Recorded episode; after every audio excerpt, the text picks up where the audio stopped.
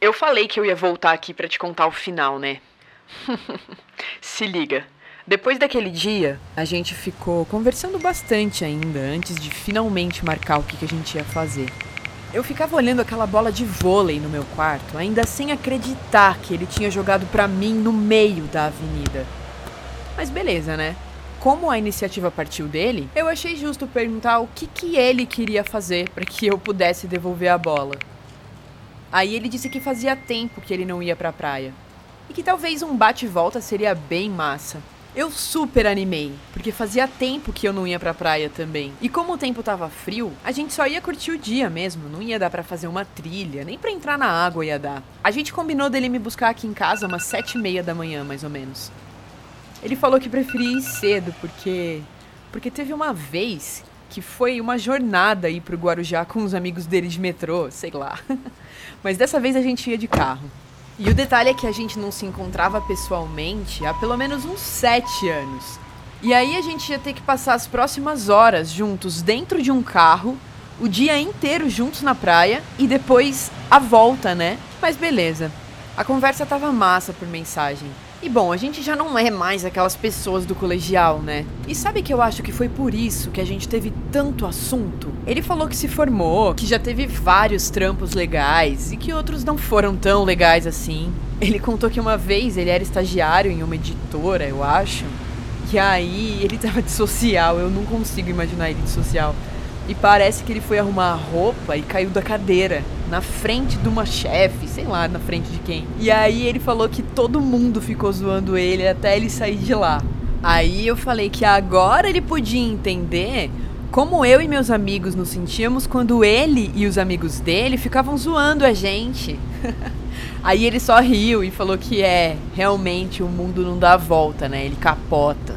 Aí no caminho a gente ligou o celular no rádio do carro e fomos ouvindo as músicas favoritas um do outro para ver se a gente conhecia, né? E mano, foi um pouco estranho ver ele cantando a maioria das minhas músicas favoritas.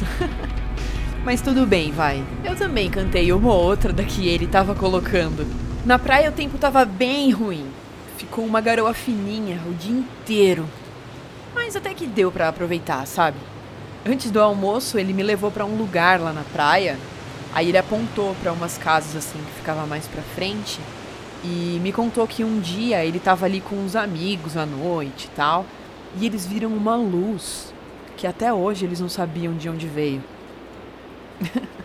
eu até zoei, eu falei assim, mano, se o tempo não tivesse tão ruim, a gente ia ficar aqui até o outro dia para investigar isso daí melhor. Aí a gente foi almoçar numa hamburgueria ali perto da praia. E, e aí ele começou a ficar um pouco estranho, assim. Ele só ficou no celular o almoço inteiro.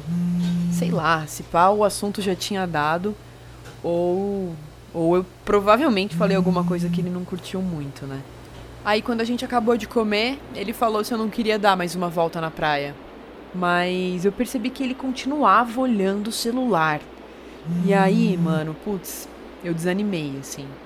Eu falei que, ah, o tempo tava meio zoado, se pá, era melhor a gente voltar. Aí ele concordou e, e a gente voltou pro carro. Aí beleza, né? A gente ia ter que ficar mais algumas horas juntos. E ai, mano, sei lá, viu? Eu realmente não sei se a melhor escolha para um primeiro encontro é ficar tanto tempo junto assim. Mas aí tá, eu ainda até tentei puxar algum assunto, perguntei se estava tudo bem.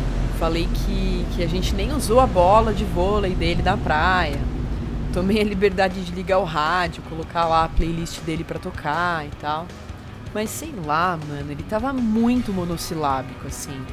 Eu já tava naquele momento de ficar pensando em tudo que eu tinha falado durante o dia pra tentar perceber, sei lá, qualquer merda que poderia ter sido, né?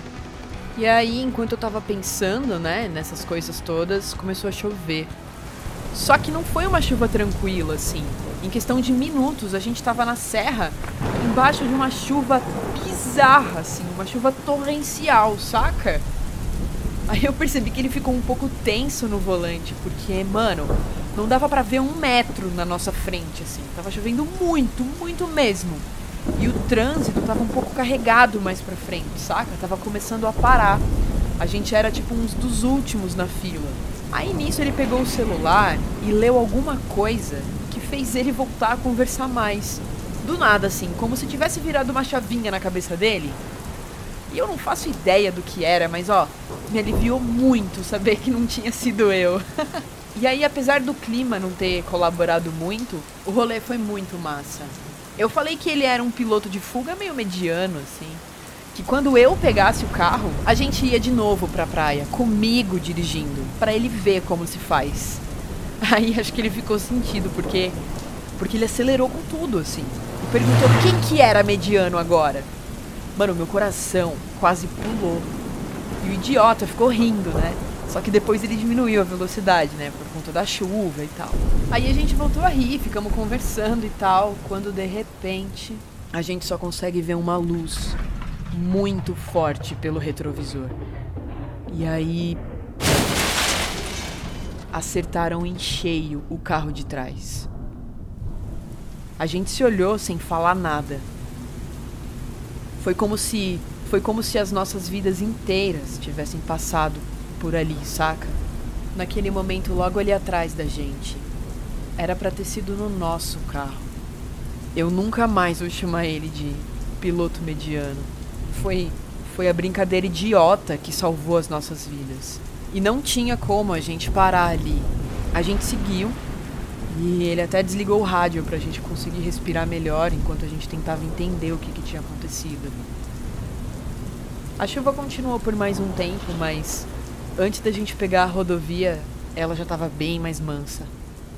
Aí depois dessa aventura toda, ele me deixou em casa. Antes de descer, eu avisei que a bola estava no banco de trás. E sem ele perceber, eu deixei meu moletom lá também. Porque assim agora, ele vai ter que me devolver, né? Você acabou de ouvir um episódio de Recebi um Áudio. Segue lá o nosso Instagram, arroba Rua Podcast. Ah, e se você tiver uma história legal para contar, manda lá pra gente no e-mail. recebiumaudio.gmail.com. Quem sabe ela não aparece por aqui.